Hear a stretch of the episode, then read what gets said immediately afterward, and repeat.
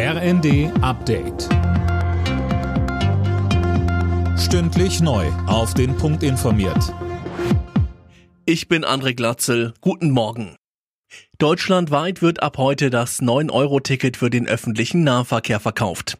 Es wird für die Monate Juni bis August angeboten. Etliche Verkehrsverbünde befürchten, dass wegen des günstigen Tickets Busse, U-Bahnen und Regionalzüge völlig überlastet werden. Dazu sagte Bundesverkehrsminister Wissing im ersten. Und es waren ja die Länder, die gesagt haben, sie wollen, dass das Ticket bundesweit gilt. Äh, mein Vorschlag war gewesen, dass die Geltungsweise immer auf einen Verkehrsverbund beschränkt ist, damit die Planbarkeit und die Organisation der Verkehre einfacher ist. Die Länder haben gesagt, wir trauen uns das zu, die bundesweite Geltung zu steuern. Und darauf setze ich und vertraue darauf. Weltweit sind nach UN-Angaben derzeit so viele Menschen auf der Flucht wie noch nie, mehr als 100 Millionen. Russlands Krieg in der Ukraine hat die Zahl der Vertriebenen in den vergangenen Monaten noch einmal deutlich ansteigen lassen.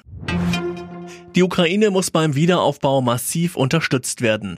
Das fordert der Präsident des heute beginnenden Weltwirtschaftsforums Brände in der Süddeutschen Zeitung. Philipp Rösler mit den Einzelheiten. Am Wiederaufbau der Ukraine müsse auch ohne Friedensabkommen schon gearbeitet werden, so Brände. Dazu brauche es eine Art Marshallplan, um zumindest in den Gebieten unter ukrainischer Kontrolle Elektrizität, Schulen, Straßen und Brücken aufzubauen.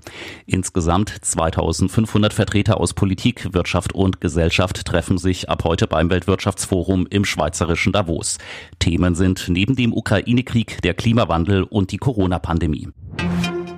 Die CDU in Schleswig-Holstein will heute Abend entscheiden, mit wem sie über die Regierungsbildung verhandeln will.